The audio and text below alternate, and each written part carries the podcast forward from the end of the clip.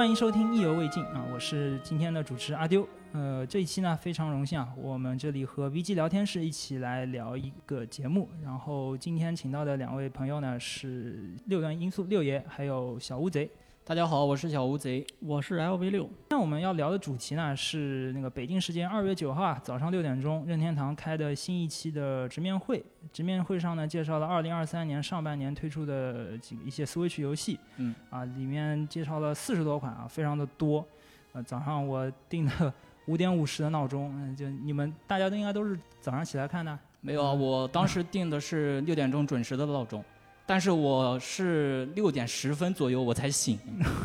就比较尴尬。嗯，我是看的录播。啊，好，光荣睡过，那正好就是一个直播，一个睡过，一个录播，啊对非常完美。嗯我们今天要聊所有这些游戏吗？呃，我今天四十多款游戏就大家都过一遍吧，然后我们想聊的就是都想聊的就多聊聊，不想聊的我们就还是正常做一个介绍。我我能我能说一下分享最美好的游戏时光吗？嗯、说啊，没问题，说。我我觉得这个流程很像我们以以前这个每周六的一周新闻评论啊，嗯，对，节目也停了好久了。我要不我们这个这期就正好我们就算是一周新闻评论诈尸版怎么样？对，就算一次补刀。那后面就交给交给阿丢吧，阿丢来帮我们盘点整个这个回顾整场这个发布会。你会按照时间顺序介绍这些游戏吗？还是呃，一开始是想按照时间来介绍的嘛，但是就是大家这次最关心的肯定还是《塞尔达传说：星座：王国之泪》，就这个我们还是先第一个来看一下吧。嗯嗯，好然后之前已经都知道了嘛，五月二十一日发售，然后发布会上主要是公布了预定的情况。呃，不过发布会前就是有那个外网的，就是零售平台已经泄露的情报，就是它每区定金是六十九点九九美元对，七十美元。啊，然后日服是七千九日元税后，呃，港服是四九九港币，就是也恭喜任天堂那个和微软、索尼一起踏入了七十美刀大军啊。呃，此外呢，还有收藏家版，收藏家版包含实体游戏、艺术画册、NS 卡带用的收纳盒、盒铁盒，呃，四枚徽章。呃，最后还有个，他写的是 Steel Poster 金属海报啊，这个我不太确定是什么东西，有点怪啊。呃，另外最后一个就是这次王国之泪造型的林克 Amiibo，呃，另外任天堂也宣布了，这个 Amiibo 在游戏里扫的话呢，是可以解锁滑翔翼的不同图案，包括之前塞尔达相关的 Amiibo 也是可以解锁的，嗯，这是一个基本情况。嗯，宣传片大家看的有什么想法吗？你这边有什么想法呢？呃，就是首先我自己啊，就是我先坦诚啊，嗯嗯我前作没怎么玩儿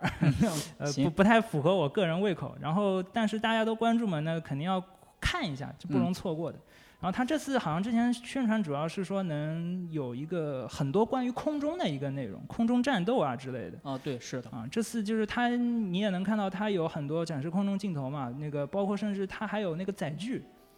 呃，不知道是游戏里它自己拼的，还是说它会固定给你的，就是它能做一个像，呃，就怎么说？越野四驱越野，啊、对，一个车小车，一对，就不单单越野车了，那个什么气球，还有那个飞机，对对，还还能上天，就这个是比较新鲜的，前作应该是没有的东西，我记得。对，嗯，呃，你说的那个载具是第一次，第一次公布相关的情报。然后我这边看过一些那个解说视频，然后他们分析的说是有可能是这一次就是可以让你去进行自定义制作的这么一个功能。啊，那这个不由得让我想到那种 P G 上带很火的那些怎么说开放世界生存游戏，不知道会不会有这种东西生。存建造哈，对自己可以造船，嗯对就造高达，DIY 能力非常强，就嗯就说不定到时候就是林克开着高达去就就 去暴打加农，啊好像也不是是不行这样的。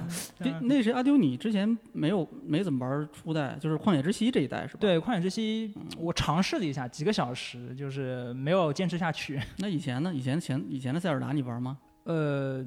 玩的比较少，嗯就唯一尝试过的只有 GBA 上的那个三角力量的移植版，众神三角力量啊，嗯就试了一下。小乌贼但你玩了吗？之前我旷野之息有四百个小时了。嗯，前代的话其实也玩过一点，就是说缩小帽，然后风之杖、黄昏公主这些也接触过。嗯然后你你觉得这次有什么新的东西你比较期待吗？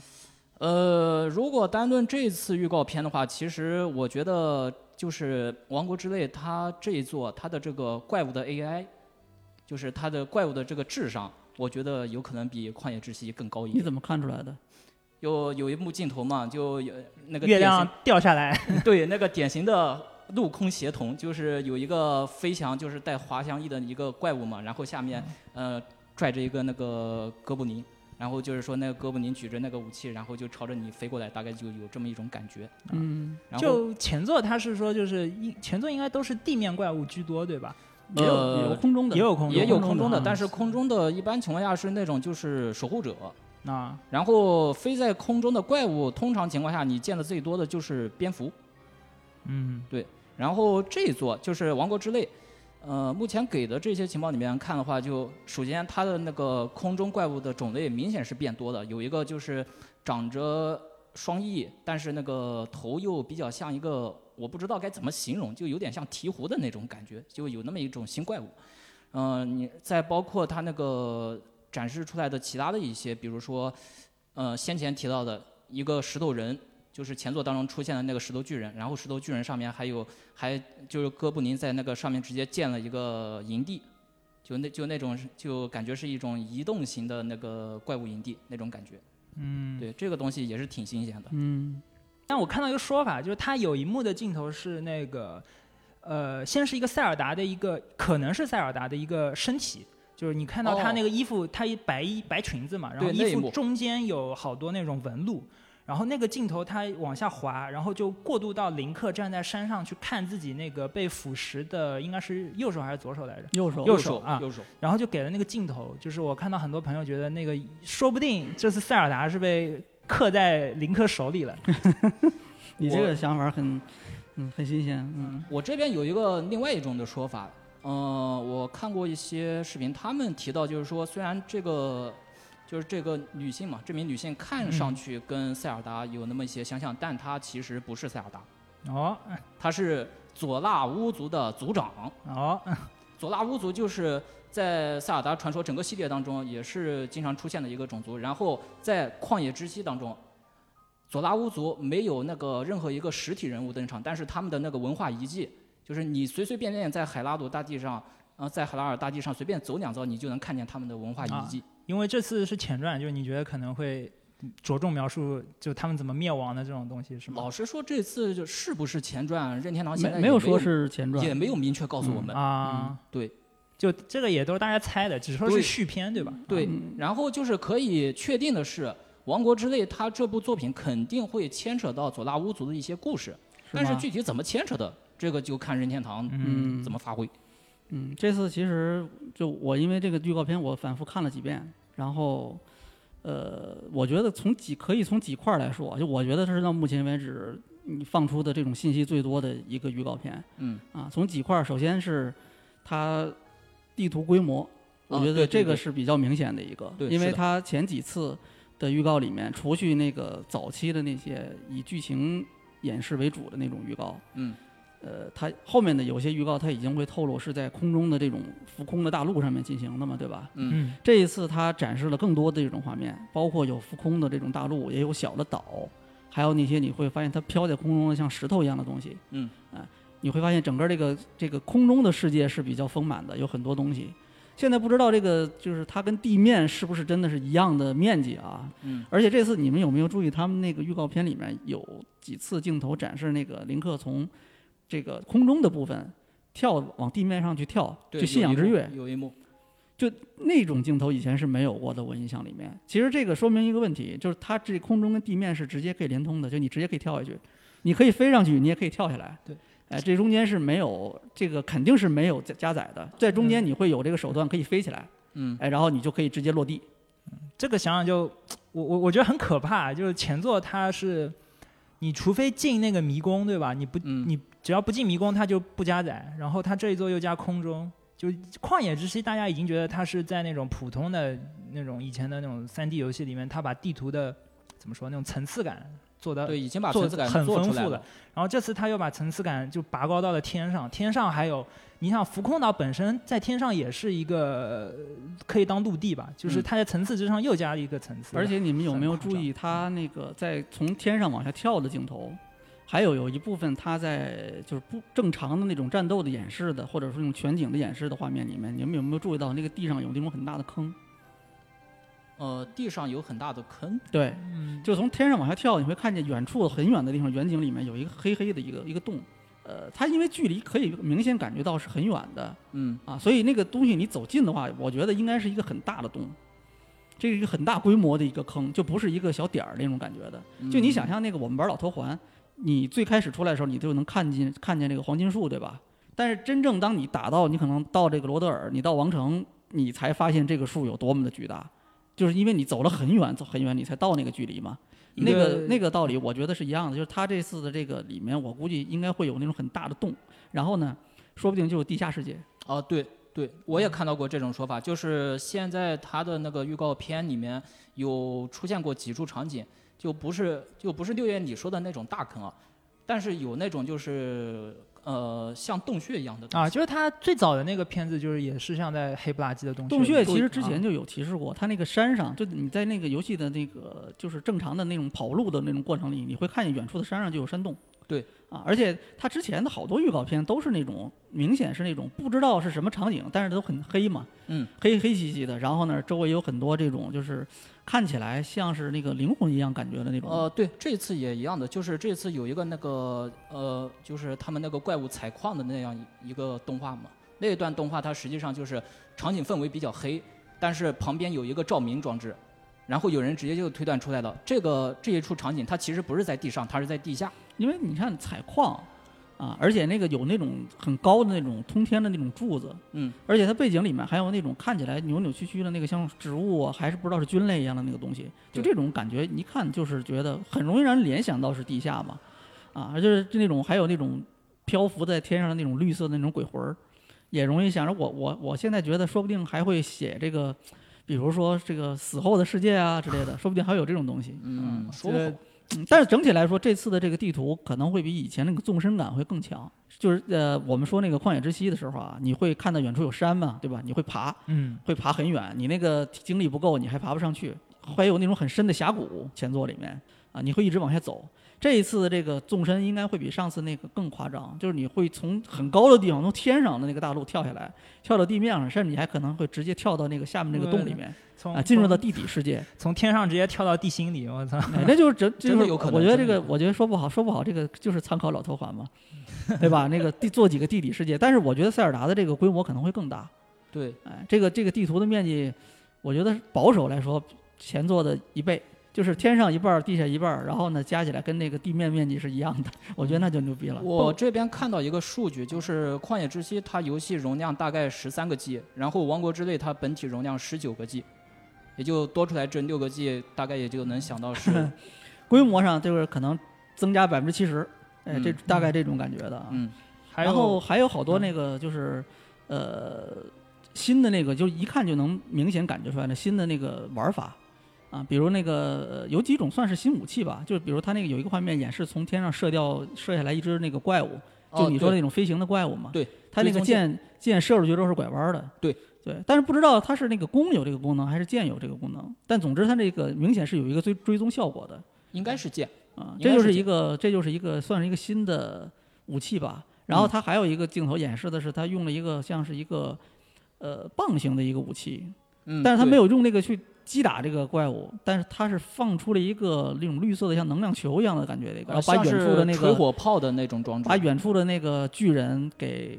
做出。它有一个爆炸效果，但是不知道是不是真的是把那个巨人给打炸了啊？差不多这应该是个新武器。前作有这种设定，嗯，而且它那个那个看起来是它有一个长柄一样的东西接在手上，然后前面有一个像它，它早年的那个 E 三的那个演示上面有一个塞尔达，就是那个林克拿着一个套在手上，有一个龙头，那个在嗯喷火，你们有没有印象？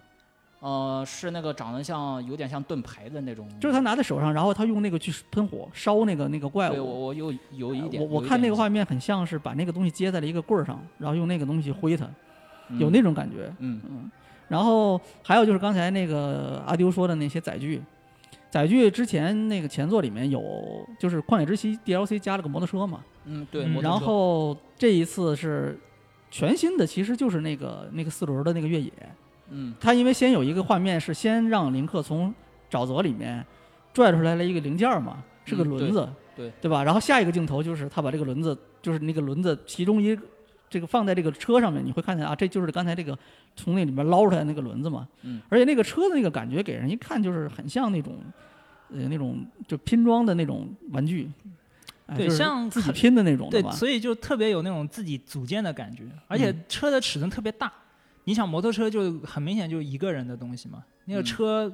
像就像个板车一样，林克在上面好小一只。嗯，我估计那个东西说不定能运货之类的，就你可以把各种东西放在上面，然后运。嗯，嗯然后还有就是热气球，其实之前应该有过，这次也有一个镜头，就是有一个在天上有一个热气球。哦，就之前的预告里面有对过热气球，然后还有一个长得跟那个刚才说的那个车有点像的，它但它是一个四个用四个这种垂直的这种推进器，大疆无人机，哎，就有点像无人机感觉的，但它也是一个就承在上面的这么一种，哎，就平板一样的，就承在上面，然后下面它有四个推进器，可以这个垂直起降的感觉。然后还有一个是最早出现的那个，就是那个像一个滑翔翼，石雕石雕一个板，对吧？但它其实也是站在上面的，对对吧？就这几个现在已经有至少四种载具了。呃，有一啊个细节，就是啊六爷你刚才提到的那个滑翔翼，它本身没有那种绿色的能量源，对对对对但是那个无无线就是刚我刚刚提到那个大疆无人大疆无人飞行器里面是有那个绿色能量那个地上的那个四驱车其实也有，都有，说不定它其实就是同一个东西，就是它可以切根据流程你切换不同的形态。哦，不对，不太可能。我觉得，啊因为它着重演示了，就是那个四驱车是拼起来的，嗯，它告诉你有一个轮子，然后最后它变成了一个四驱车，所以我猜有一个核心，就是那个它这个凡是用那个绿色能量的那个部分啊，应该就是有一个核心，这个核心是可以跟其他东西组合的。我是我觉得可能是这样子的，就是你可以跟，比如说跟四个轮子组合，那它就是一个四驱车；嗯，你要跟四个这个螺旋桨组合，它就是一个大疆无人机。对，嗯，我猜可能是这个样子的。石雕它应该是游戏当中预设的，然后那个无人机的话肯定是可以自己造出来的，嗯，它有一部分手段，它给你会肯定会给你一部分手段可以上天。对。但是呢，就是效率问题，可能最开始的时候你只能比如说坐个电梯啊，或者说有一个什么传送门啊之类的，你可以上去上，就是从比如说地面，然后到这个这个呃漂浮的这个浮游大陆。嗯。但是后面呢，我觉得肯定会有更多的手段，就是让你可以自由自在的这个飞。嗯，啊，对最开始的时候可能也许没有，这个就一般的开放世界游戏不也都是这么个做法吗？对对，啊，然后我看啊，对，这次其实敌人也有新的，就你们有注意到那个所有的那个那个哥布林长得都跟以前不太一样？其实它有一个开头是一个那种红月掉下来，然后有一个被附身的一个展示，是那个吗？好像是被控制了，是吧？啊、对，嗯，对，那是一个，就是它有一个有一个镜头里面是有一只大的哥布林，然后呢，其实不好说是哥布林，因为它明显体积很大，然后是那种嗯比较胖的那种感觉。它周围有一圈儿的那种哦蓝色、红色的那种以前的那种老的，就是《荒野之息》里那种哥布林。对的啊对的，那个画面给人的感觉就是，可能是它能够控制好多其他的这种哥布林，嗯有这种感觉。嗯，然后它还有一个那个就是加农城的一个画面，有一个桥，桥上有一头三头龙，有一个三个脑袋的一条龙，嗯。你有注意到那个吗？啊看到了看到了。嗯那个就是一个背景里面的一一闪就过去了，但是那个应该是一个新怪。呃，那个说是新怪啊，但实际上有人说初代塞尔达当中这个怪已经出现了，啊，就是它是以前的一个 BOSS，对，嗯嗯嗯，好像就是第一关迷宫的 BOSS，你说这初代是 FC 的那个初代 FC 上面的啊那个塞尔龙。就是真的是初代塞尔达里面有一个，其实那个龙后面也出来过，我印象里面就是不止一次，这可能就是一个，有可能就真的是把以前的那个形象的怪，真是做成一个三 D 的样子，然后放到这个这个这个新的这个游戏里面了嗯啊。然后那刚才你说的那个在天上飞的那种，可以把其他哥布林抓起来运走的那个，那个其实也是一个新怪，那个之前是应该是没有出现过的。然后还有就是那个呃，就那种石像。就是原来是在地底上，然后你走近之后，它会它会站起来，嗯那种嗯石像，那个是以前就有，但是这次这个好像感觉长得不太一样。呃，他这次不就是长得那个比较方方正正的那个？那个是新的，那个不是对那个是新的。那个不是前一座里面的那种，就是那种石像。对对，我说的这个其实是另外一个了。然后六爷，你刚才提到的这个石头人的话，我是没觉得有什么太大的变化，我觉得那个它周围的装饰什么的不太一样。装饰嘛。对，然后那个刚才说的那个，就我我们这么说好像有点乱，就是好几个石头人，那个就就那个方方方正正的那个，嗯它，感觉像是一堆方块组装起来的。对，他说他那个身上有那种绿色的部分，然后可能是用这些绿色的部分的那个能量体，然后把周围的一些方块，我我猜的啊，说不定就是把这些方块吸过来之后，他就变成了一个巨人。呃、那那是一个新的敌人，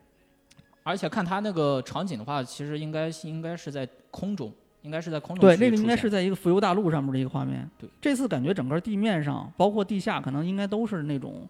相对来说比较阴暗的，或者色调比较深的那种感觉的。嗯然后可能上到这种浮空岛之后，上到这种天空的大陆之后，会是这种相对来说更明快的，看起来更阳光一点那种感觉的。嗯我觉得有有可能是这个样子的。然后对，刚才其实看那个呃预告，在预告之后，其实他还发了好多那个官方放了一堆那种有设定图，也有那种新的游戏截图嘛。嗯其实那里面好多人我看也在在考据，在就在猜嘛。有一个画面我不知道你有没有看，就有一张那个那个塞尔达公主的一个一张图。嗯。啊，然后她手里拿了一个有一把剑，然后还有一块那个长得像 NS 一样的那个，最开始都以为是就是西卡石板嘛。嗯。啊，但是仔细看跟之前就是跟旷野之息里的那个林克用的那块石板不一样。啊，就是我觉得有可能是两块石板。对。啊，所以就是有人猜，我看到有一种说法啊，有人猜这次塞尔达公主也是可操控解锁，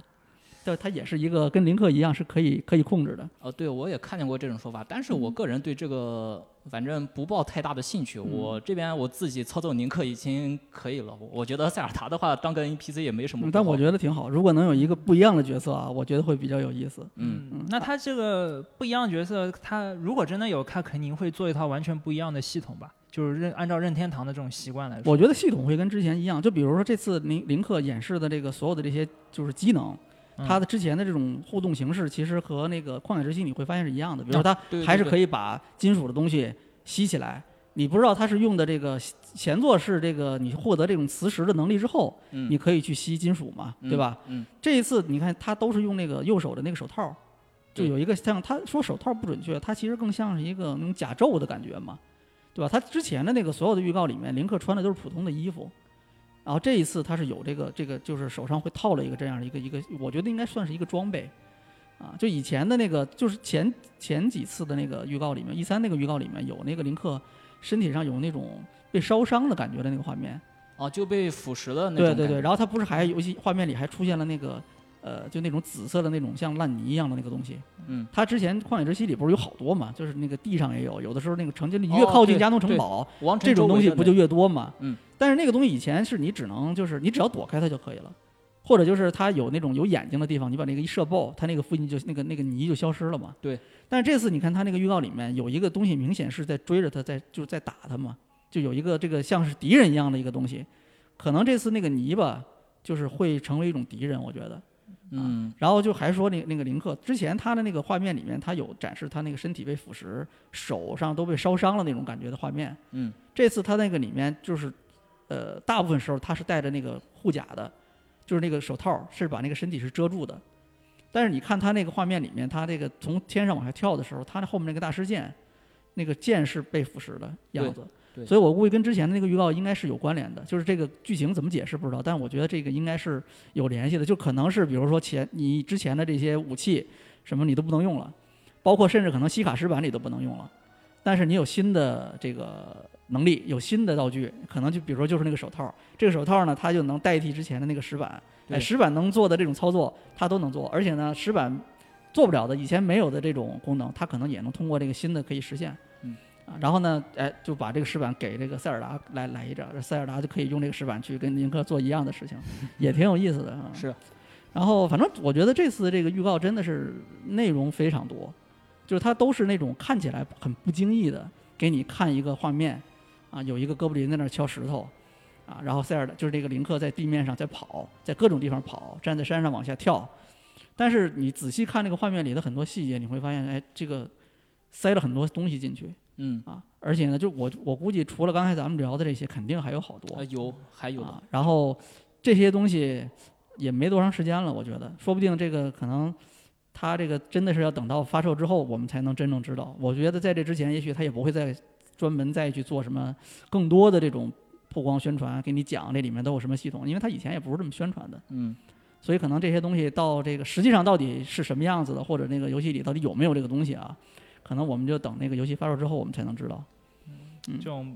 不经意间的秀肌肉啊，让人非常期待。嗯，那毕竟放在一个最后的这个这个直面会最后的一个压轴戏啊，这个肯定是一个个最重磅的东西。哎这万众瞩目，就是哎，就任天堂首款七十美金大作啊。OK，好，我已经说完了，我今天所有的该说的我都讲完了啊，后面就交给你们两个人。好，OK，好，嗯，然后后面是真的这次直面会的开头，就是皮克敏四，嗯，然后就公布的发售日期七月二十一号。对呃，这个游戏说实话我不太了解，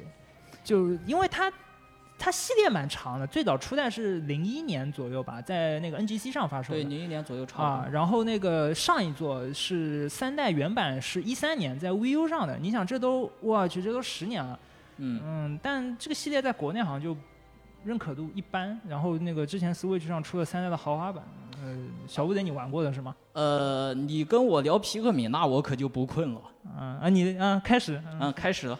我自己的话，其实因为一开始接触皮克敏也是机缘巧合嘛。我自己是一名那个即时战略游戏玩家。啊，他是个 RTS，对嗯它是个 RTS。呃，我一开始的时候不是接触红警、星际这些即时战略游戏嘛，然后有一次莫名其妙的，我看见一个好像是以前的那个杂志还是什么，我忘了，反正有一句话，它那里面有一句话就是介绍皮克敏的一句话，它上面说是任天堂制造的即时战略游戏。嗯其实我觉得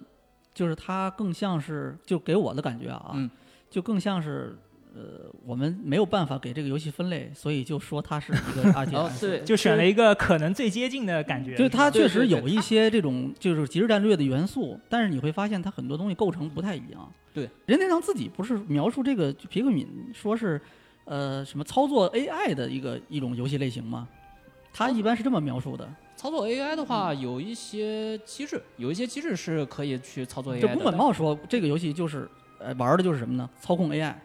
嗯，然后他没有说，任天堂从来不说我们这是即时战略，但是大家觉得你这个没法分类嘛，就我要描述它，你是角色扮演，你还是动作冒险，对吧？对嗯那就是你这个，我看起来觉得最接近这个什么即时战略，所以我就说它是 RTS 嘛。但我觉得其实不是，嗯，它只能就是说是更像是即时战略嘛。不过啊我当时看见的那个说法是任天堂制作的即时战略游戏。啊，然后它它如果就是从玩的角度，我快速理解啊，就啊我后来看了一下，就是他是不是就是说你能操作一个宇航员一样的人，对然后那个你屁股后面跟着那种五颜六色的小人儿，那个才叫皮克敏，是吧？，没错。然后就其实就是你有在不同的宇航员之间切换，然后你要用那些皮克敏的能力去解开机关啊，或者怎么样。对，那个是基本操作，然后后面的话还有一堆的就是各种各样比较有趣的机制。啊，就比如说你这边看介绍的时候，应该也看到过，就是说不同颜色的皮克敏，他们有不同的能力。嗯嗯嗯，然后有一些机关，它要必须要用特定种类的皮克敏，它才能解开。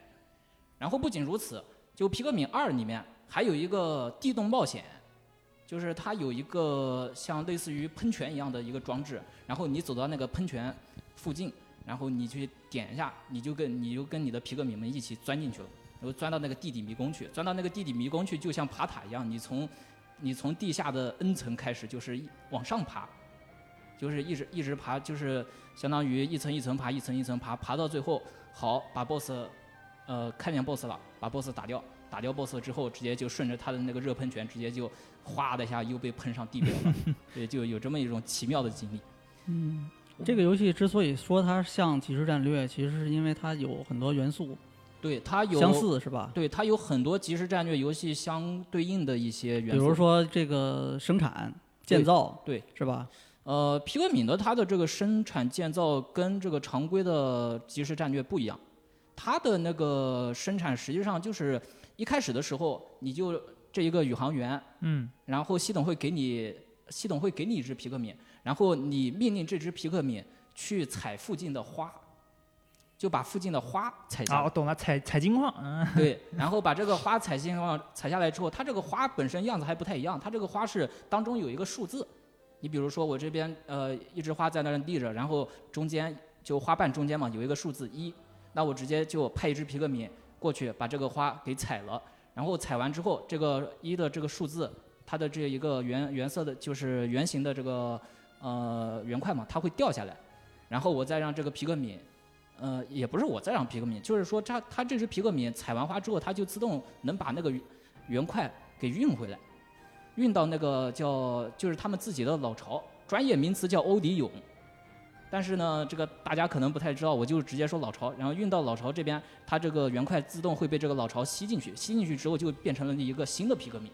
啊，其实就是呃，以前一般的即时战略游戏里那个基地嘛，对，啊，它这个游戏的核心其实是什么呢？呃，就刚才说的生产、建造，就你把资源拿回来，拿回老家来，然后老家会给你造出新的皮克敏，对，其实是用这种方式去增加人口的。但是游戏的玩法其实跟这个即时战略游戏不太一样，比如说它的核心其实都是，就你只要瞄准就行了，嗯，你只要在地上走，瞄准，然后有前面有东西，你只要管射就行了。射过去的那个皮克敏会自己完成其他动作，比如说你这个前面这个墙，你要把它打烂，那你只要你有这个具备这个能力的皮克敏，你把它射过去，它就会做这件事儿。对，它啊会自动做。比如说前面它这次不是有那个，就这次演示里面有一个这个呃有一种皮克敏，它叫冰皮克敏嘛，对，新新的皮克敏？，那就是它射过去之后，它就会自动把对面冻住。你要是扔到水里面，你把它射到水里面，它就会把那个水冻住，对对吧？就是这个是它自动完成的，就你不用考虑这个皮克敏让就你让它去干什么，你把这个皮克敏扔过去，它就会自己完成这个。你比如黄色的，但它就会把这个东西运过来。嗯，它这个游戏其实就是要不你就你你这个主要操作就是射击，其实，然后呢，另外一个就是稍微跟这个不太一样的操作，其实就是让这个皮克敏回来。嗯，让他们出去，让他们回来，就是一个就是这个分散聚集，其实就这么一个指令啊。其实这游戏就就操作特别简单，对，操作特别简单。它其实就用这一个分散聚集，就把这个就是一般那个即时战略里面全选中、编队，然后这个向各个方向，其实就把这个问题解决了。就是它这个东西其实就用这种方式在手柄上面把这个给做出来了。对，其实是的，俗称 F 二 A，而且呢，就是它跟那个即时战略不太一样，在哪儿呢？就是即时战略一般是你呃采集、生产、建造，最后不管你是你说我是造造核弹也好，还是说我我是造满人口的兵也好，嗯你最后的目的是把敌人打死，对吧？嗯你是要摧毁对方。嗯，对。但是它这个皮克敏呢也有啊，就是我印象里面也有那个，就是有有敌人，还有刚才说的那种 BOSS，有 boss，对吧？就是你你他这次演示里不是也有吗？就那种四条脚的那个，在就很巨大的那种敌人，然后你要用那个射他嘛，对吧？嗯但是这个游戏的主要的目标不是把谁干掉，它都是采集东西回来，就拿拿这个需要的这个资源或者它规定的这个完成目标需要用的东西回到那个飞船上，就你要离开飞船嘛，就你要回到飞船嘛，嗯，对对吧？就是这个最后的目标是你你得回来，而且它是有限时的嘛。它三代的那个，就是整个三代的最终的目标都是说，呃，逃离这个星球，就逃离皮克敏生生存的这个星球。对对，这有点像那个，就像吃鸡，就是最后你的目的不是说要征服这里，而是要这个离开，对对吧？而且它是那个，这在我不知道，但是以前的皮克敏不都是就是你必须是天黑之前要回来吗？就你天黑之后，那个地面上的那个留下来的那个就没有没有被飞船接走的那个皮克敏就都会死掉嘛，哦，对，是的，对吧？是的，啊，就是这个它的目的核心目的还是你要走，不是要把这个把地面征服，把人家干掉，不是，其实不是这个，其实所以跟那个我说那个跟那个，比如说那个刚才你说的红警啊，或者星际啊，或者帝国时代啊，跟这种即时战略又不太一样。嗯，对，目标上面其实还是有一些区，别。但是这个游戏就是怎么怎么，我觉得太另类了，所以 所以这个这个可能国内这个就受众没有那么多。嗯，但就是怎么说叫好不叫座的感觉吧。嗯，而且它四代，你想它首发是宫本茂老爷子亲自出来站台，就为了宣传这一个游戏以前也是，啊。以前也是。哦，因为初代就是宫本茂自己做的，对，吧就是宫本啊茂自己的游戏。对就是地位非常的独特。反正这次这次这个皮克敏你买吗？小吴贼，买啊，那肯定要买呀。你要买是吧？对啊，我前面三座我都我都就是说都玩了嘛，到时候可以跟我们分享一下这个啊感觉感觉怎么样？啊，而行这次是不是系列首次支持中文？呃，不对，就是 皮克敏三豪华版已经支持中文了。哦，更新过的。对啊，行。反正你要你要说这个，你要说这次是首发支持中文，那就没错。啊，反正七月二十一号发售，这个就对你先玩先玩这个《王国之泪》，然后再玩皮克敏四。计划通安排的明明白白。嗯，然后下一个是《异度神剑三》的更新，呃，扩充票第三弹，二月十六号，呃，会有新角色，然后有一个，它官方自称叫 Rog Roguelike，好像是一个叫大魔镜挑战，还有一些嗯新服装、啊，但这不重要啊，重要是第四弹，第四弹看着很牛逼哄哄，给了一个非常快的画面，呃，好像是有那个。呃二代的主角莱克斯和初代的那个休尔克吧，然后两个人都长大了，样子不一样，尤其是那个莱克斯就变成大叔了，猛男啊大汉样，啊，然后两个人看着天上有一个发光不灵不灵的一个家伙，不知道干嘛。然后这个你你们有什么想法吗？好，就期待吗？这就靠你们了啊！我这完啊全没玩过《异度神剑》嗯，它就主要是它包括它是扩展，呃，因为我也不是叉 B 玩家嘛，但是它扩展票的一个主的宣传图，嗯，是那个三把剑，一二三三把剑插在地上，所以然后它第四弹这个明显就是一个重剧情的扩展嘛，就是很有可能是不是三代主角齐聚一堂暴打某个 BOSS，这种如果是叉 B 粉丝的话，应该会非常期待，但我不好说，就比比较可惜的是，咱们编辑部没有 咱们编辑部里面的叉 B 粉丝，哦，应该是柯泽，但是柯泽这次没来。嗯，看吧，下次如果有机会的话，那叉 B 三就这样嗯。行，呃，快速过。然后下一款是一个，它原名叫什么桑巴的 Amigo Party Center，呃，是当时直播看的时候，我以为就是一个普通的音游，然后后来查了一下，这个其实是个老游戏的续作。呃，对，对它最早是那个呃索尼克 Sonic Team 九九年做的一个街机游戏，然后后来移植到了 DC 和 V 上。世嘉那边的对吧？啊，对，世嘉的，这次是个新作，呃，那个支持体感啊。然后当年那个它不是首发街机嘛，然后 DC 版因为它没有标配的那个控制器，你还得去搭一个那个沙锤，它正好就是那个，就是游戏里不是那个猴子去甩那个沙锤嘛，shake shake，嗯，啊，嗯，其实那个 DC 版用手柄也能玩，啊是吗？对，啊它不需要，就你可以买额外的控制器，啊但是你用手柄也可以打。哦，对对对，本体是能操作。它之后也有这 V 样子版，就也移植到 V 上对了。V 就更合适了嘛，就是 V 天然自带，然后这是 Switch 新作吧，然后也夏季发售，支持中文，就到时候看一下。嗯呃，然后下一款是呃 Fashion Dreamer，呃，他港人给的关中叫时尚造梦，呃，年内发售，支持中文。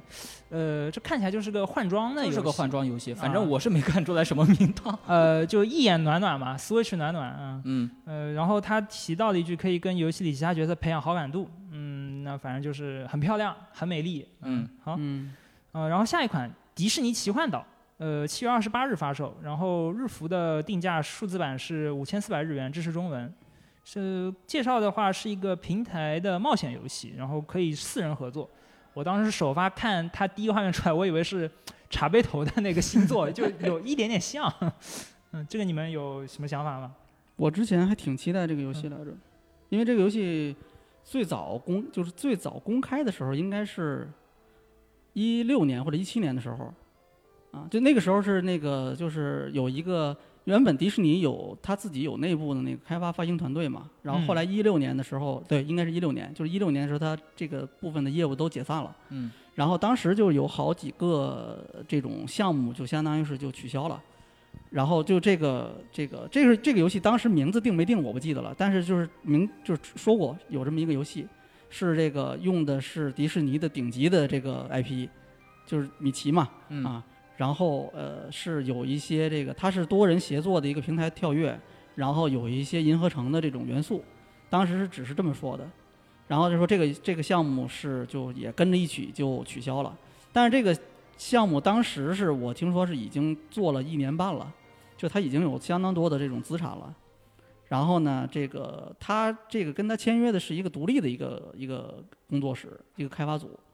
然后后面又过了可能是几年，二二年就去年的时候，然后他在那个迪士尼跟漫威的一个活动上又重新又说，哎，这个项目就是又复活了，嗯啊，就是其实那个时候就说这个项目已经做的差不多了，然后呢，就是还是那个那个组，那个组好像叫拉拉，我记得。就是这个还是这个组原班人马，说是原班人马，不知道是不是真的是还是原班的那个原班，但是就是那个公司。嗯。然后呢，就是这个说是美术资产也继承，就是米奇的那个那个，你就这次我们看到那个那个游戏的那个主要的那个美术的那种部分，我估计可能有一些那种已经做好了那种，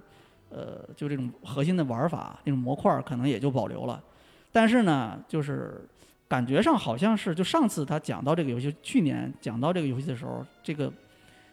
故事的部分就没有再提，因为他最开始好像说过这个游戏当时是有有剧本的，这次呢就几乎就没有提这个故事，就是二二年的时候就没有再提，这次这个也没有提，所以很可能我我猜有可能就是一个四人合作的一个普通的平台跳跃，就有点儿比如说刚才他说像茶杯头，我觉得像奥日，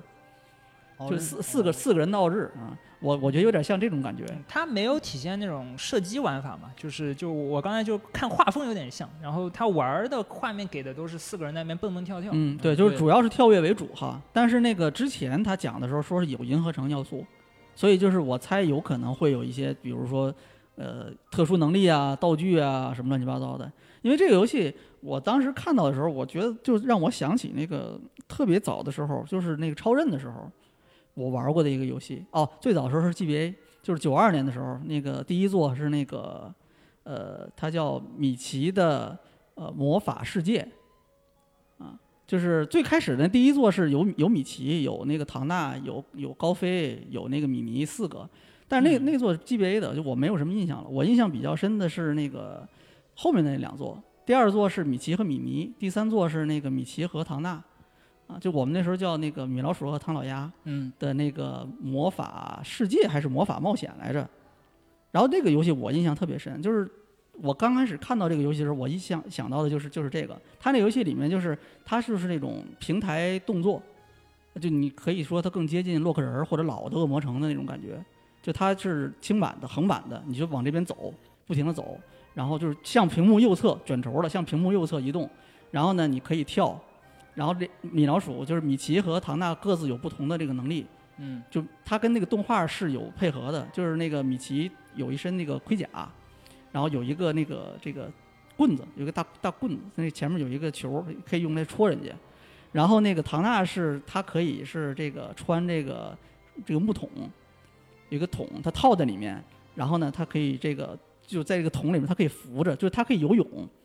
在水上可以浮着。然后唐纳还可以用那个神灯，就是那个灯里面会出来一个手，然后他用这个手可以跟米奇配合，就米奇可以在那个手上待着，可以跳，相当于是一个一个你就增加一个平台的感觉嗯啊，就这个两个人配合着，然后也有这种射击和这种就是战斗的元素，但它本质上是个闯关啊。这游戏是卡普空做的，啊，不是同一个组的，其实呃，是。这这完全不是一个游戏啊，啊完全不是有。刚才我讲的这个是九四年、九三年时候的那个超任上的那个呃，就米奇的那个魔法世界。OK，啊嗯米奇的魔法冒险，就是我我记不清那个名字了，应该是这个这个魔法冒险或者魔法世界。嗯，反正带魔法就对，三座三座，我当时最后面两座印象特别深啊。然后那个游戏当时我还跟我们朋友一起玩，我特别喜欢那个。但是后来不知道为什么，就我当时在包机房玩的，结果就是玩过一次之后，我特别想玩，接着玩嘛。嗯。然后第二次再去的时候，那个游戏没有了。所以我就再也没有玩过，你知道，就特别特别那个遗憾遗憾啊。所以这次我就是最早我看到那个游戏的那种介绍的时候，然后我觉得哎，这个跟那个有点像，而且他这次不也是吗？他这次演示那个画面更多了，就是那种手绘风的那种，就是那个就很像那个呃迪士尼的那个那个动画早期的那个经典动画那种感觉嘛，嗯对不对？用色那个和那个那个整个那种就是手绘那种感觉很像嘛。对啊，但是呢，就是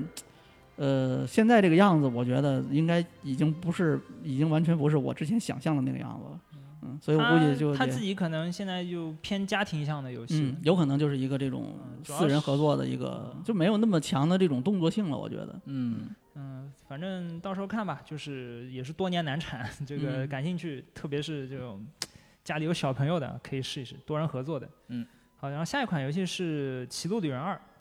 八方旅人二，然后是二月二十四日发售。呃，这次它主要是公布了一个体验版，Switch 上可以下载，呃，包含三小时的游戏内容，然后数据是可以继承到正式版里面的。就是如果就是犹豫不定的玩家啊，这个非常好的尝试机会。你你呃我你们买吗？我这边说两句，试玩版我已经玩了两个小时左右了。啊，然后它的这个框架跟《八方女人一》差不多，但是呢，有一个有两个有两个比较显著的变化，一个是那个日夜系统，就是之前宣传片里面也提到过，就是这次是白天跟夜晚切换嘛，然后呃白天是就是说我主角的话，白天是一个互动技能，夜晚也是另外一个互动技能，然后这次它的这个日夜切换是随时可以切换的。它呃它不会给你设置什么日期啊，那个什么日期表之类的东西，你随时按一下 ZR 键，白天就变成了是一个你可以主动操作的对功能。啊、对，这这个就比较神奇，我觉得比较神奇，但是也觉得呃，这样设计其实也是为了方便照顾玩家自己嘛，就是说有的时候我可能遇见这个 NPC，我需要用这个技能，而不是那个技能。所以说我需要在白天跟他交流，啊而不是要在白晚上跟他交流。你这么一说，我就因为他当时那个初代出的时候，他就主打一个你可以有很多跟村民交互的那个功能嘛，对然后通过跟村民不同的交互来实现一些目的，这个就是跟传统 JRPG 有点不一样。对我，因为我 JRPG 玩的很少，我会想到那种美式 RPG，比如说。你要去偷什么东西，嗯然后它经常就是有的设计就是某些村民他有行动轨迹的，就是只有几点到几点他会出现，嗯或者这个商店几点到几点开门。嗯如果我时间不对，那嗯对不起，你去找家旅馆睡觉，睡定几个小时，然后有的时候还看错时间了，然后多睡了，我靠，又又又得再再睡一觉，又又得交钱。然后这次像你这么一说，就是比较方便。对，就很方便。然后，呃，除此之外，就是它这个技能本身也有一点变化。就我的那个试玩版，我是从剑士开始的，然后剑士他的那个白天的技能不是那个跟人比试嘛，嗯，但是他跟人比试之后，他可以学习对方的技能。就是我随便找一个 NPC，然后我跟他打一架，打完一架之后，哦，我知道你用的是什么招了，然后我也会用这招了。好来骗。对，来 骗、来偷、来偷袭，然后后面就是你再去跟其他的 NPC 或者说跟后面的 BOSS 打架的时候，你带着这些已经学习自己已经学习过的更多的技能去跟他打，那这样子战斗起来就会更加的有趣，就套路也会更多。嗯，那这次这个一方五十二你们买吗？买呀，他肯定要买，嗯这你也买？我肯定要买呀。它这个价格还是原来的价格吗？它现在是会不会变成一方 会涨价？一方一百，一方六十？呃，不好说，但是我觉得应该不会吧。如果要是涨成六十的话，那太离谱了。一方六十吗？对啊，一方六十，你八方加在一起，不可不就四百八了吗？嗯 嗯，我那个前面就是第一个变化，第一个变化就是日夜，然后第二个啊变化我再提一下，就是这一座它战斗里面有一个那个潜力系统，嗯它的除了就是首先一代的那个 BP，还有它的那个呃 SP，就是技能点，它是所有的设定都是全部保留的。然后在战斗的过程中，你可以调整战斗的速度。你开局的时候按下加号键，那个战斗速就变成二倍速了。然后潜力是这一次新加的一个实质性的系统。潜力它只有两种那个方，通过两种方式触发，一种是你让对面那个破防，就打破对面的防御，然后另外一种是你受到对面的攻击。只有在这种情况下，你的那个潜力槽才会不断的累积，然后累积到顶点的时候，你直接按一下 X 释放潜力，就直就直接能够放出来各种各样的大招，很爽，特别的爽。好，那这个也是马上就发售了，这个就想买的玩家啊，试玩版非常好的机会，不要错过。嗯啊，然后下一个游戏啊，牛逼了啊！操，《幽灵轨迹》这个哦是一老牛逼，老牛逼了。这这个老游戏嘛，然后本原作是 NDS 上的，然后它现在是一个复刻或者说是重置吧，因为它画面应该是有调整的。嗯，呃，二零二三年夏季发售，然后是支持那个中文。呃，原作我当年是 NDS 上我是玩过的，就我非常喜欢，就是它是呃应该是巧周做的对吧？就逆转的那个对，就是巧呃周编剧。啊、然后就是他就是很体现巧周那种幽默感吧，就是里面有有趣的角色，然后还有只非常可爱的狗狗，然后还有那个警察会跳舞，那个嗯舞就很魔性，我印象非常的深刻，就是哦，对，就是那个刑警嘛，那个刑警就呃不不不，呃两个是那个我说是那可能不是警察，那个是呃看监狱的。有有有两个人在那个他在那个值班嘛，然后值班的时候我家传的舞蹈，然后呃呃，然后那个就非常的搞笑，我就是一想到这个游戏就绝对不会忘到这个镜头。然后那个你前面说那个刑警也很有记忆点，就是那个骑车要撑伞，然后走路很带感，对。这，这个就非常啊非常 lovely，嗯，可可可棒了，就一定要玩，一定要试一下。他这部作品里面就是很多的人物就延续了巧周一贯的那种风格嘛，嗯就简单几笔就把你整个人物的形象给立起来了。每个人物都是有个性的，很很灵，就是感觉对，很灵。嗯而且不单如此，他的那个呃，就是他的整个一个故事也是特别牛逼。真的，就是你玩之前的话你是不太明白的，但是玩完之后，直接就，我就我这边玩完之后，我就直接发出来一声赞叹，我靠，这巧周居然能写出来这么牛逼的本子，太牛，嗯，太屌了。开头就你你就挂了，对啊然后然后中间你要救各种人，哎，然后最后还有一些呃 surprise，对啊然后最后哎还告诉你，我是我，我又不是我，大概就是这么个啊不呃不能说太多了啊，啊再说剧透了啊，那确大家实二三年夏季没有发售日啊，一定要玩，呃，不能错过。嗯是嗯嗯，好，然后下一个是白金的《贝欧尼塔起源：色雷莎与迷失的恶魔》，呃，这个游戏也马上就发售，三月十七号。然后呃，就是我当时首发宣传还没注意，这游戏其实是个呃一准全价，就是五十九点九九美金，六千五百日元。嗯对。然后这60美元次主要是演示了一些系统嘛，就大家之前在猜这个到底是一个就是重动作的还是重解谜的怎么样。然后他这次就是你看到就是小贝欧尼塔能操纵那个小柴猫嘛，然后有一些跟场景的交互，小柴猫还有不同的形态。这次看感觉两种要素好像都有，平台嗯跳跃的还有一个解谜的，它嗯解谜不就是靠召唤魔兽吗？各种各样的魔兽。就怎么说，大家就说光头的呃大神梦，那个那个人在中年再次燃烧。贝姐起源二，你们不是贝姐起源没有二，贝姐嗯起源你们买吗？我有有点兴趣，但是会观望一下，因为我本身贝欧妮塔也没好好玩，初代打得我腱鞘炎了。我的话那个排期不太够，这个我就先 pass 了。那么嗯行吧，嗯。然后下一个是一个原创新作，嗯那个 Level Five 制作的那个叫 Deca Please，呃，二零二三年内会过发售。呃，它看起来就是个警探题材的一个 RPG。一开始我以为是个冒险游戏，结果不是，它是一个有战斗的回合制战斗。对，嗯，然后画风就是 Level Five 那种比较可爱的感觉吧，就但这个我我还没什么太多了解。它现在这个预告片其实没有放出太详细的内容，因为我第一次看那个预告片的时候，我真的没有想到它是个回合制 RPG，我本来以为是个什么冒险的游戏。啊，跟我跟我一样是吧？对呀、我觉得官方现在可能还是在藏着在吧，然后更多的情报咱们这边暂时也不知道，毕竟是个全新的 IP，很多东西都不清楚。反正反正年内发售就不着急，到时候等它有具体日期了再看一下。呃，然后后面是那个这次也是直面会分美版和日版嘛，美版嗯有一些日版没有的游戏，呃，里面公布了一个死亡细胞的新的 DLC。DLC 是叫《重返恶魔城》，那个就和 Konami 有一个合作，它是三月六号发售。这个恶 DLC 它官方自己说是迄今为止体量最大的 DLC，然后里面能看到有那个里希特和阿卢卡多，呃，游戏里应该主要是会成为玩家的伙伴，呃，有包括新故事啊、新关卡、新 BOSS，呃，另外就是里希特、阿卢卡多还有那个德古拉都能就是成为玩家的皮肤，就这个你都可以换。然后最牛逼的是，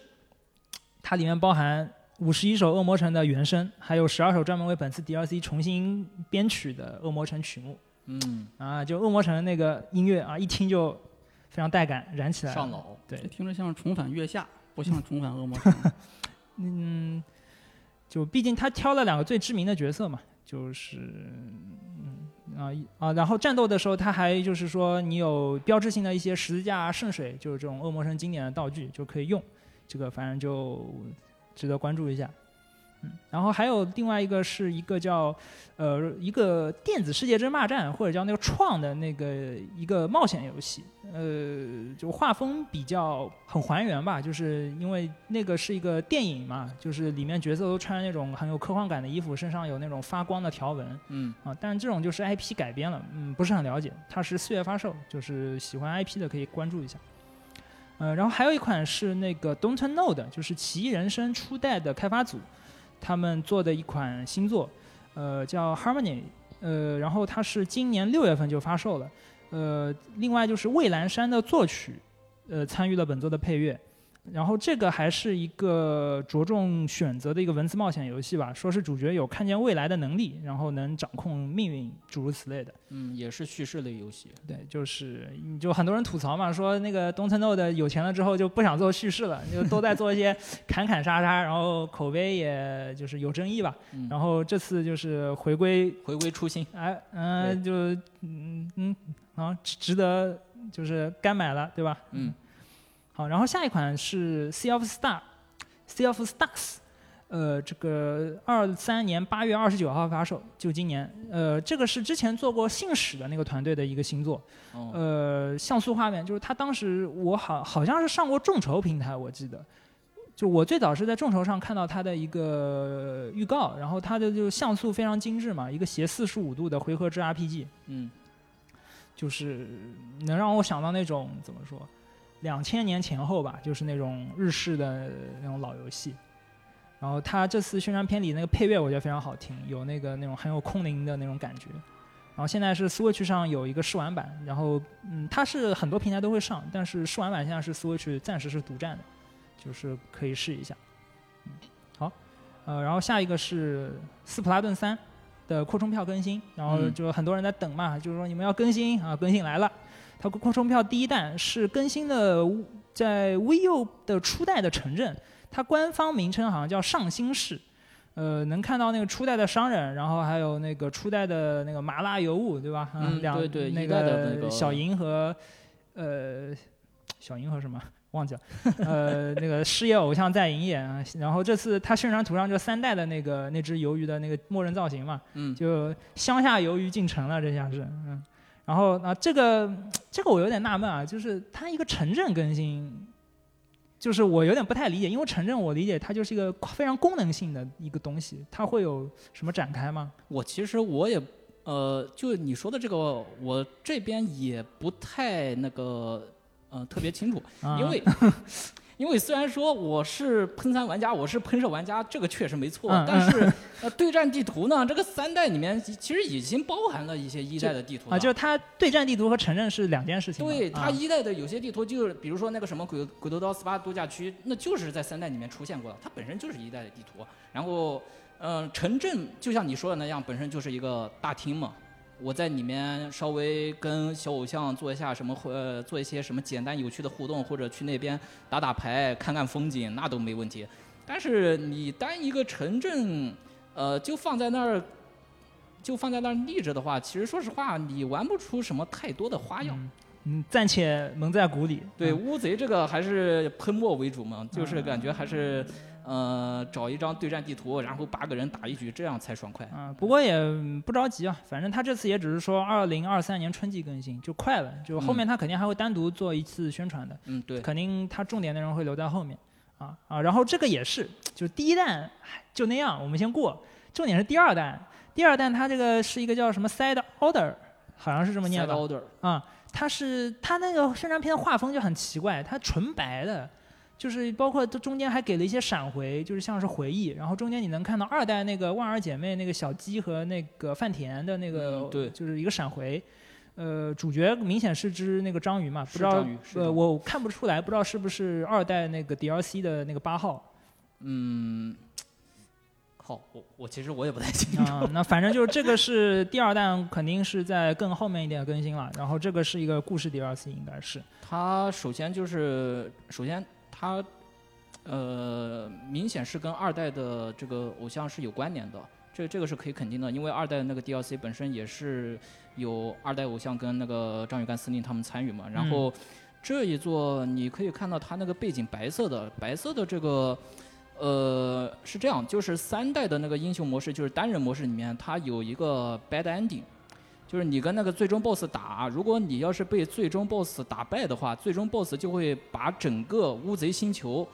就染成一个特别不可名状的颜色。哦，跟这个是肯颜色非常像是吗？呃，其实不是，是两种不同的颜色，但是它的那个状态就是说，我的那个整个的世界都是这么，都是被一种那个颜色覆盖的这么一种状态，可能是就是这种情况是有一些相像的。嗯，然后目前的话就不知道它三代的这个单人的 DLC，就是跟二代肯定是有联系的。然后至于跟这个三代本体的这个本传的剧情有没有联系，不太确定。只是觉，我只是觉得有点像。嗯，反正这个不着急，后面再等他看详细情报吧。嗯。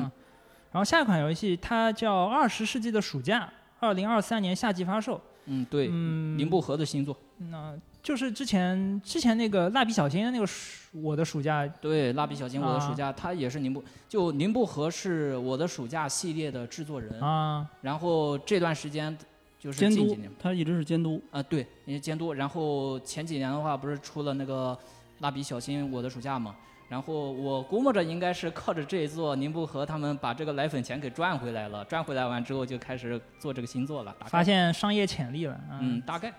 大家都怀念就是过去的好时光，嗯钓鱼、烟花大会、泡澡、抓虫子。我觉得 如果是那种喜欢我的暑假，就是喜欢那种比较呃宁静啊，然后就比较舒适，然后比较轻松的那种农村氛围的那种呃喜欢这种休闲类游戏的玩家，我觉得这座真的可以期待一下。它这其实是日本暑假模拟器，对日本乡下，而且是日本乡下，对日本而且是二十世纪。对，呃，昭和或者是这个最多就是平城，嗯你到令和之后就没有这种东西了，就这种氛围渐渐就消失了。嗯啊，他这个就是林布和，他最就他一直做这种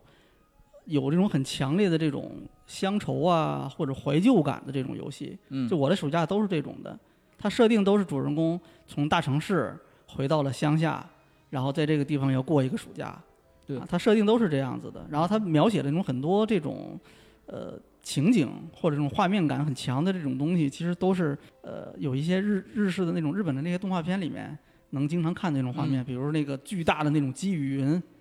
啊，然后还有那种晚霞啊。还有这个，比如什么这个鸟叫蝉鸣啊，类似这种东西，它很强调这些元素。嗯。这些东西都是日本人认为很有那种乡愁感的元素东西，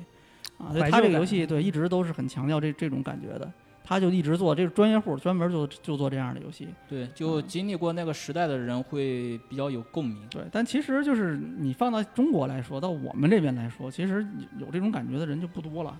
啊，因为你比你就算是我们的乡下，跟他也不太一样对对，啊。这这个是就是你你你可能我觉得喜欢看那个呃一些动画片，然后看过那种呃，其实新海诚有的片子会有挺多这种镜头的。嗯啊，或者他们日本不是也经常拍那种，就不是在东京这种大都市，经常乡下的那种小地方，对对吧乡下的那个在小学校里面就一共一个一个班有五个孩子上学，一个每个孩子五个年级，就这种感觉。你远处经常能看见这种乡村的这种画面嘛，就这种这种感觉的东西。如果你喜欢这种的，可能这个我的暑假这一类的游戏啊，你看到之后会比较有感觉。嗯，嗯我之前去那个前两年，它不是那个《菊次郎夏天》重映嘛，就是内地院线，然后我就去特地去看了，就是找回了一点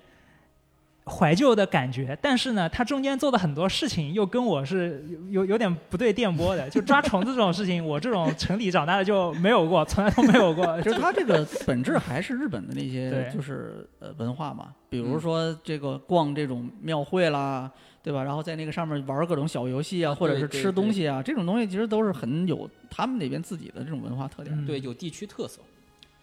好，然后下一个是又是更新火焰文章 Engage 的扩展票，然后第二弹它是当天就直接更了，是有那个三个新的角色，嗯。呃，其中我个人比较喜欢的是烈火之剑的那个海克托尔，啊，你你你为什么不喜欢卡米拉？呃，因为我 暗夜没有大玩姐姐谁不喜欢呀呃？因为我没有暗，对不起，暗夜没有玩。然后主要我很介意烈火之剑这个事情，因为它那个首发的时候，它它不是那个宣传片会介绍一个一个文章式嘛，嗯，对啊，它里面就着重强调了，大家看烈火文章式零，呃你把那个艾里乌德放哪里了？行吧。然后这次他是天雷文章式海克托尔啊，这个是我个人比较在意的，嗯嗯，然后这是第二弹，然后第三弹也是更新角色，然后有觉醒的库洛姆，呃，好像还搭班了一个角色是吧？对觉觉醒我没玩，不太认识。呃那个角色，我靠，我知道是个术士，但是名字我也忘了。OK，然后它，但是第三弹有一个值得注意的，就是它把火纹英雄，就是手游版的那个叫维罗妮卡也放进去了。就是之前可能还有些人会好奇，就是手游它在火纹系列中什么样一个定位？那这里就是我觉得它就很明显了嘛，就就是也是正作，嗯，嗯，嗯就相当于给这个呃手游女主一个名分。但就大家大家平起平坐，就是你有我有，大家都有，对，嗯大家都是文章室，多好。这个难道不是为了让大家多去抽卡吗？嗯保保不齐 但是就是这个东西，就是说它至少官方是同等看待的吧，就是没有那个厚此薄彼，也是说就是嗯，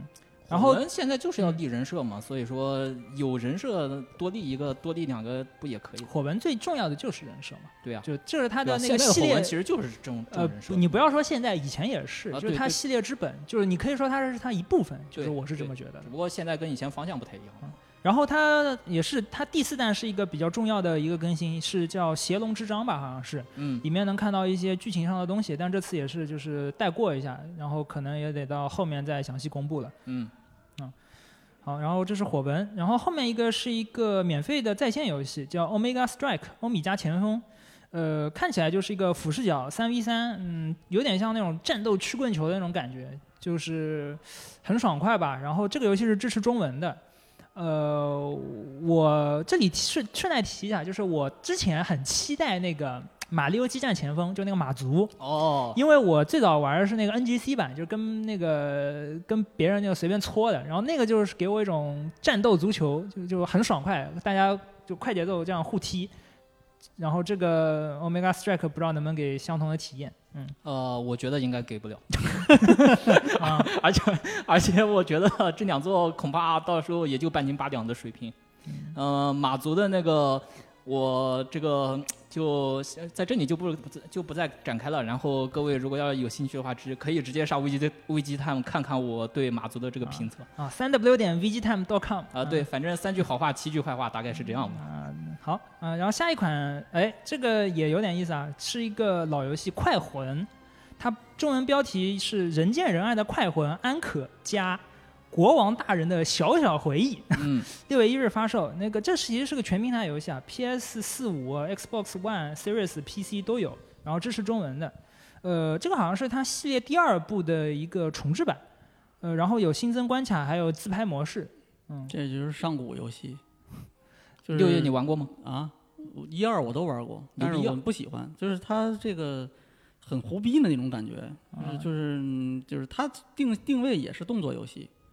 它好像就是你要把那个东西滚来滚去粘。哦，对，它就越滚越大的那种。这个这个国王有命令让你到地球上去收集各种东西嘛，然后你就到这地球上，让你有一个球，你就去滚它。你扮演的是那个小推这个球的小外星人，然后你就去滚这个球，然后呢要滚的越多越好，因为你最开始这个球很小，哎，就是你你你看到整个这个世界是微观的，哎，就你你的大小大概就跟那个地上的一只这个小动物差不多，嗯，然后但是你要通过滚的过程里呢，逐渐把小的东西滚上来，然后越滚越大，越滚越大，最后你可以滚大的东西，到最后你可以把这个整个你你那个地球规模的去滚，就大概就你会把地球地表上的东西都粘走，大概就这种感觉的啊，就挺挺胡逼的啊。然后这个，但它有要求，也不是瞎滚，嗯，它会要求，就比如你你这关你要给我收集多少个什么芭蕾舞演员，啊，就这种感觉，你要收收集多少辆收汽车，集就是把人滚进去是吧？哎，对对，就是把人要滚进去啊，挺挺胡逼的。然后这个就这个游戏，就这一次直面会上公布的这个是零零几年、零四年、零三年时候的那个 PS 二版的那个啊游戏。哦，然后这个 PS 二版后来上过 PS 三，然后后来 PS 四也重置过，就是其实是高清版，不嗯不是重置，高清版。这次这个应该是那个高清版的一个高清版，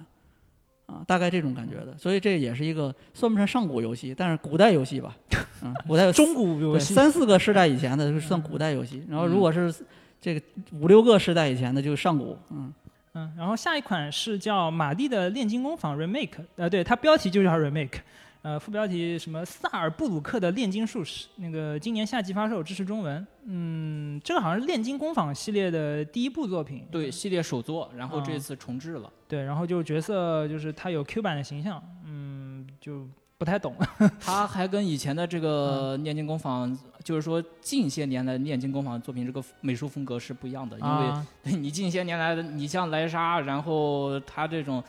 不基本上都是真人形象嘛，然后这次整个 Q 版的出来，啊，就画师完全不一样了，就包括他之前有很长一段时间都是那种，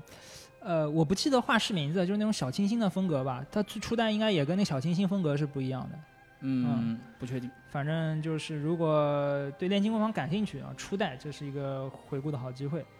好，然后下一款游戏是一个恐怖的冒险游戏，它呃呃这个念不太来啊标题，然后它中文直译的话大概是叫《全景世界》，呃本所期不思议这么一个名字。呃，今年的三月九日发售，然后目前 Switch 上只上了日服，数字版定价一千九百八十日元。嗯、这个我有点兴趣，但它目前看没有中文做中文的意思。然后值得关注的它是 SE 呃 SE 发行还是 SE 制作的，反正挂了个 SE 的标。嗯，反正 SE 最近这高产撕拉啥我就不说了。好，嗯，好，然后下一款是一个《世界树迷宫》一二三 HD 复刻版，呃，六月一日发售。然后这个游戏啊，呃，这个定价超贵，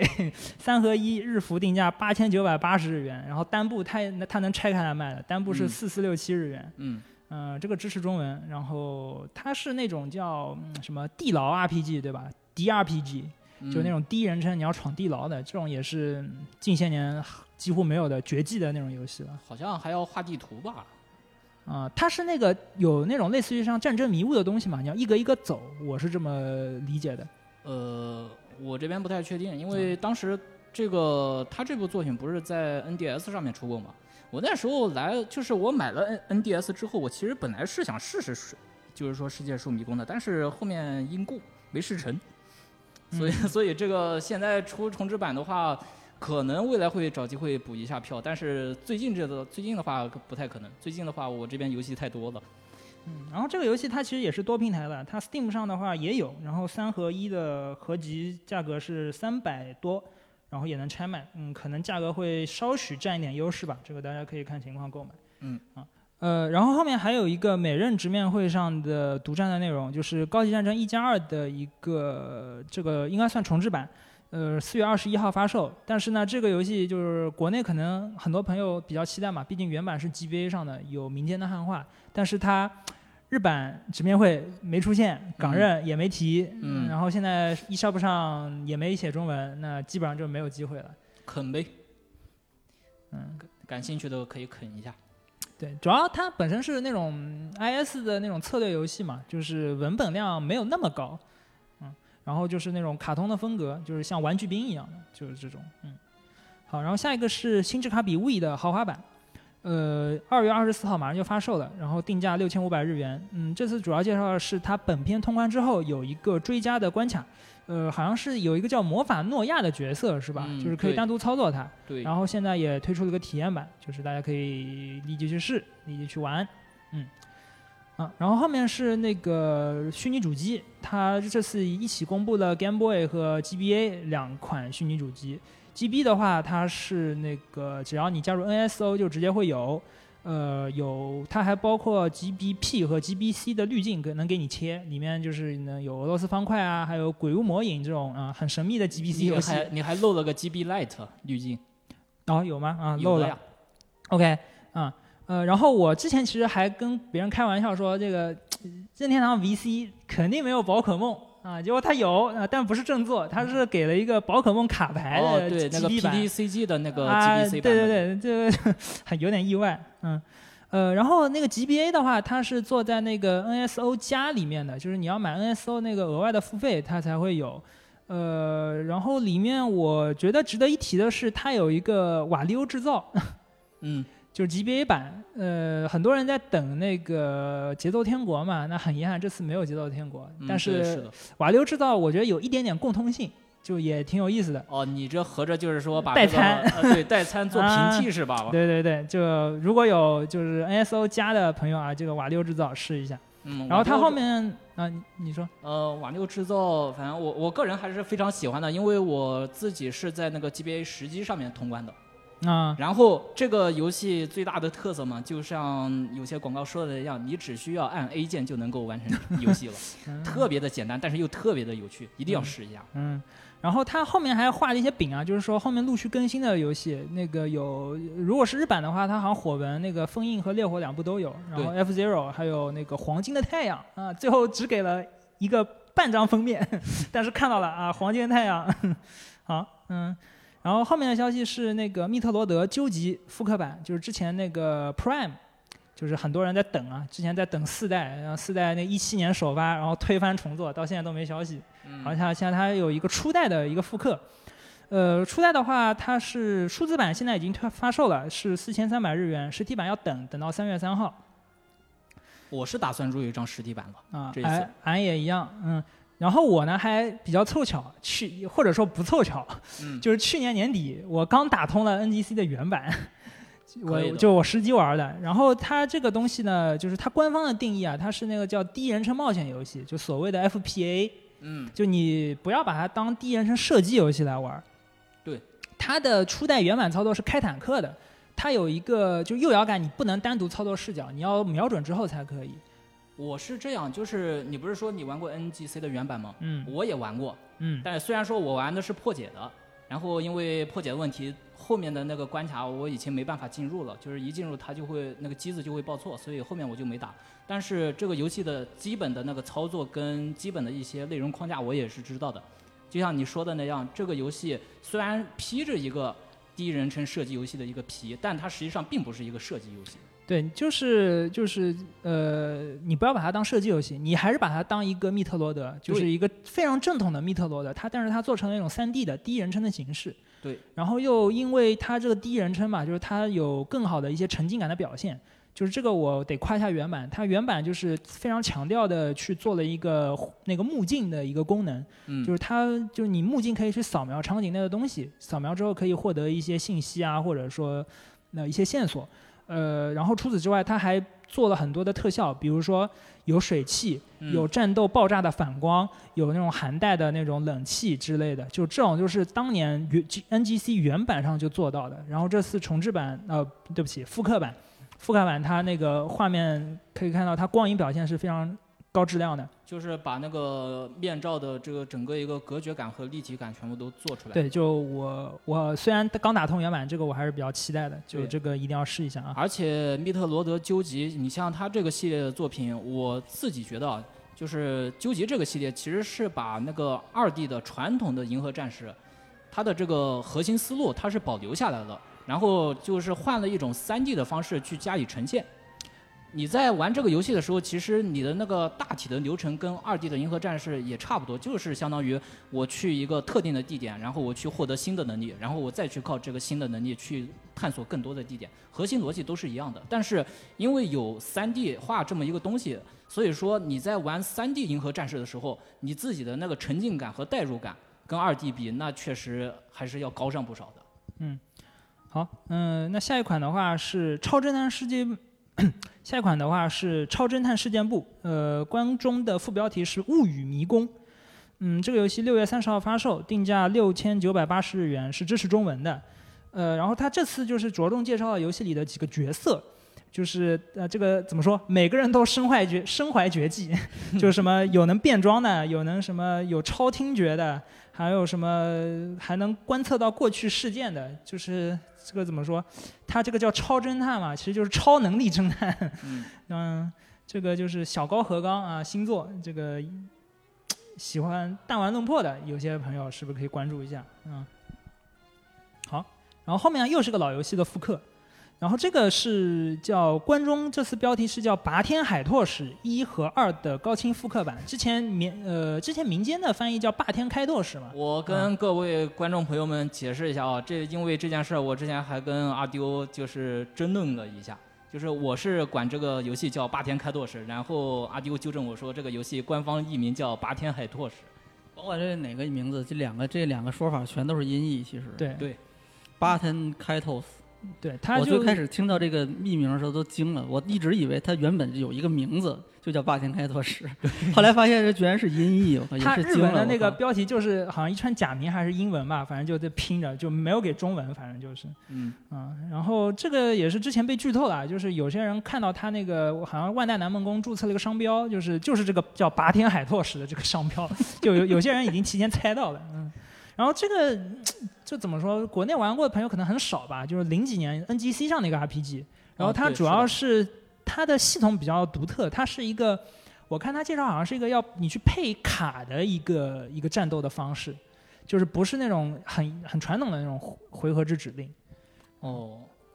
嗯，但这个我不是特别了解。这是那个日式 RPG 真的百花齐放的那个年代，嗯九十、年代末，然后两千年初那个时间的时候，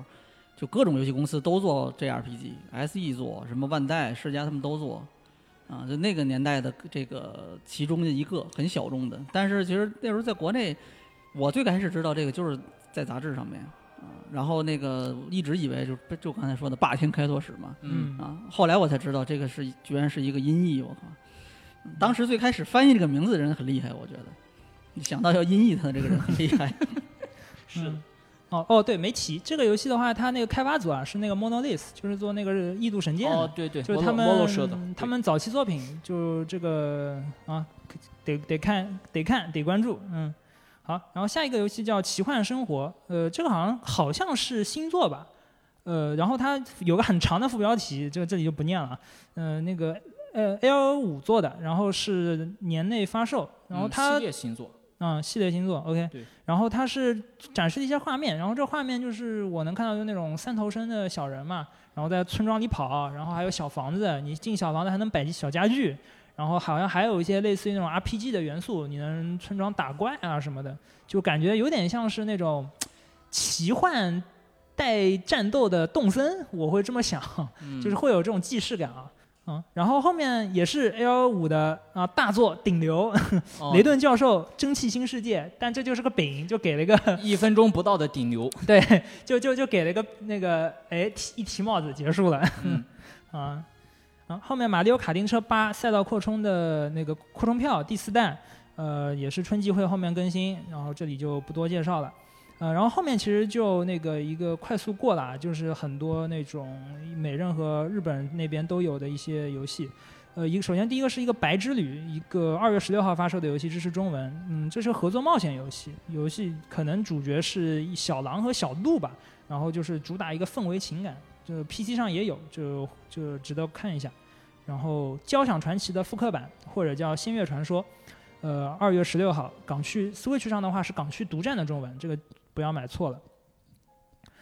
呃，《最终幻想》节奏剧场的新的消息，这是一个移植的游戏啊，就应该也算加强吧。然后也是二月十六号发售，港区独占的中文。呃，然后《方舟生存进化》也有一些新的消息。呃，然后是《符文工坊三》，嗯，三月二号发售，这个目前没有中文的消息。啊、然后后面一个有点意思，它的那个原标题是 IB 美术、哦，恐怖美术馆，啊，对，恐怖美术馆就是民间艺名。然后它这次是一个 Switch 版的移植，然后是三月九号发售，是支持中文的。然后我看到也有就做那种限量的实体版预定，如果就是当年就是怎么说实况，因为这个当时好像实况主那边会非常有名一点，嗯，就喜欢的朋友记得看一下。呃，后面还有个恐怖游戏《零月时的假面》，三月九号发售，也是 Switch 目前是港区独占的中文。呃，然后它这次还有一个数字版独占的一些特点，就基本上都是服装什么的，就记得看看。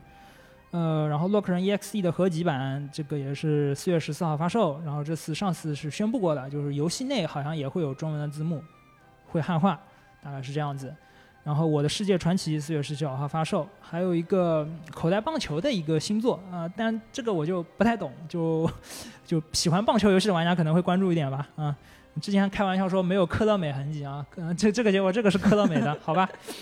嗯，然后是 Have a nice day，Have a nice days，祝你好死，也是个之前在 PC 上有点小有名气的一个独立游戏，三月二十三呃三月二十二号发售，支持中文。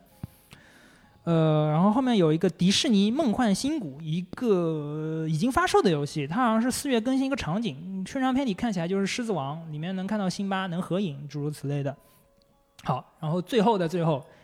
呃，压轴大作《桃太郎电铁世界》，地球围绕着希望转动。一上来他那个给了一个沙漠的背景，然后中间铺了一条铁路，我还看不懂，因为是个 CG 嘛，以为会是什么很强的作品，然后确实很强，《桃太郎电铁》，嗯，然后就是这次好像就是营业走向世界，就是冲出了那个日本，呃，就年内发售的游戏，嗯。嗯，好，这次那这次直面会的内容基本上就是以上这些游戏了。呃，这个也是公布的非常多，有新作有旧作。嗯，我自己比较感兴趣的话，呃，皮克敏三五呃皮克对不起，皮克敏四我想尝试一下。然后还有像呃这个幽灵轨迹这种算是小惊喜吧，就是一定得买的。嗯，呃，然后你们有什么就是这次特别塞尔期待的达，塞尔达还是不玩啊？啊？好，塞尔达 王国之泪，嗯。呃，我其实觉得这次直面会惊喜程度的话，其实不及前两场。就是前几场直面会，它会有一些那个完全之前没有完全公布的新作，然后突然一下告诉你我们要发售，就比如说《火纹 Engage》，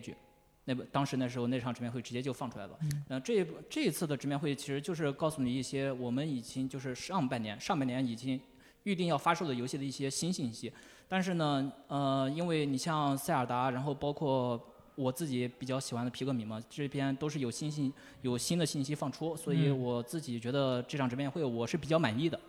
呃，至于要买的游戏，我呢，首先塞尔达，那我也是必买的。然后皮克敏四，那我肯定要买。然后后面的，你像《幽灵轨迹》跟那个《密特罗德究极》复刻版这两部作品，我打算后续如果有空的话，我得把这两部作品入了补一下档。嗯。哦，我突然想起来一件事情，这次塞尔达定价七十美金，这个认亏券让任天堂更亏，赶赶紧去买，对吧？让他们走投无路。我觉得这次的给我的感觉就是一次大型的冷饭大会，有好多这个就是刚才讲到的这种古代的游戏，甚至上古游戏，呃，除了一些比较新的 IP，就或者那种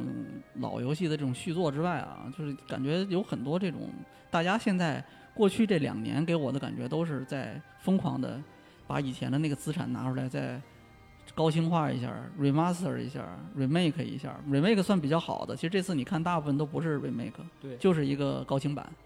啊。但是这个我觉得一定程度上也反映这个整个这行业这几年的这个情况吧啊，就是很多人是变得越来越保守，很多公司都是都是这样子，非常非常的小心啊。然后在这个里面，哎，我觉得就。就必须得期待一下像这个呃《王国之泪》、像《塞尔达传说》这样的这个游戏，因为你在《旷野之息》之后，你会看到这个游戏改变了很多很多这个行业里面的这种做游戏的这种方式，或者对离游戏的这种理解。嗯。啊，然后第二个这种给我这种感觉的就是《老头环》，哎，就是《二等法环》，就这两个游戏，我觉得是近年来给我感觉最怎么讲，呃，最勇敢。的这种代表吧，大型游戏啊，这个我们这里面肯定不讨论那种各种各样的这种中小型体量，甚至是这种独立游戏。那些游戏那可能他们的这种魄力更强，他可能更愿意破釜沉舟去尝试一些新的东西，而不是去守着以前的那个东西在做。啊，但是这个这两个就是这个上一座的那个这个塞尔达旷野之息，还有这个老头环给我的感觉是非常好的。然后而且我现在非常强烈的感觉是，这个王国之泪这一次会再颠覆之前的那种感觉。啊，会再有一些新的东西会改变之后十年的这种游戏界对这种，比如说开放世界游戏的一些设定的这种规则啊，它可能不会成为天花板，但是它肯定会改变一些东西。对对，我觉得六月你先别来，反正咱们谨慎乐观，谨慎乐观。他已经把自己的场景突破了旷野之息的天花板，就从这个，你就想一下，就从天上往地上跳，再跳到地上的洞里。虽然现在他没有给你演示直接跳进这个洞里这个画面啊，但是你从天上往下跳，对吧？没有加载，然后你到了地面之后可以立刻开始活动，是吧？然后如果你再跳到一个洞里面，你跳到地下继续再开始活动，我觉得这光这一点就已经很厉害了，啊，就是这个 PS 五不做点 PS 五和 x S 叉不做点这样的游戏出来，你知道你们那个 你们要你们那个高速加载的那个硬盘，对吧？还定制高速加载的硬盘有什么卵用啊？对吧？你得有点这样的游戏才行嘛，是不是？不过这个。这个是吧？话分两头啊，我也很担心这个 NS 行不行，能不能真的是把这样的游戏很流畅的运行下来？初代的那个不是初代，就是这个旷野旷野之息，呃，相对来说啊，都是比较稳定的运行。嗯，因为毕竟在这个体量的游戏放在 NS 上来说啊，已经是很稳定的，你其他你都找不着。同样的这种体量的游戏放在 NS 上能这么稳定的运行的都非常少见。就其实可能还得退一步说，它毕竟还是个 VU 游戏嘛，就他们其实是留了一点余量的，应该是。但是这次明显，我觉得首先规模会大很多，嗯，而且很多东西纵深感会很强。所以怎么说呢？希望，因为其实前作已经有挺明显的这种，就是到尤其是它后面加了大师模式之后，你会发现 NS 的那个机能有一点吃紧了。嗯，比方说那个以前那个骑马的时候没什么感觉，就你你这个这个就是这个视野的这个距离还是比较正常的，就远处的东西绘制还是比较正常的。但是你后面有了摩托车之后，你一下速度变快了，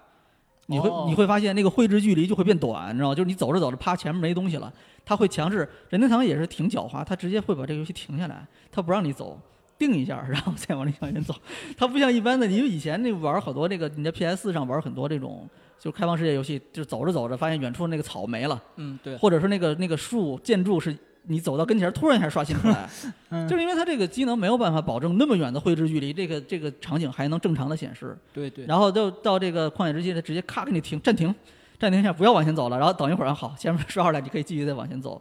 但是不管怎么说，我觉得这个就是我还是比较怎么讲，我其实不期待任天堂的这种游戏，就但是这种游戏你一定得玩儿啊。就是你你是的不期待是可能它会被一些硬件的问题困扰。不不是，我的意思啊是，这些游戏你不需要去期待它，你只要当时玩儿就好了。啊，就咱们现在咱们现在聊了这么多啊，就今天刚才一开始我不是叽里咕噜说了一大堆嘛，但我觉得最后很可能讲的这些东西只是那个游戏里的一点点，嗯，就真正嗯他给你的那些惊喜的地方，我觉得啊，嗯，绝大部分不会是我们现在能想到或者我们之前我们现在能猜的这些东西，我觉得应该不会的。确实，我比较这个相信任天堂能够做得更好，啊，就是在《旷野之息》这个续作里面啊，我觉得应该能做得更牛逼一些。好，那么我们今天的电台就基本上差不多聊到这里啊。那我是阿丢，我是小乌贼，我是 F 六，好，我们下期再见。再见。再见。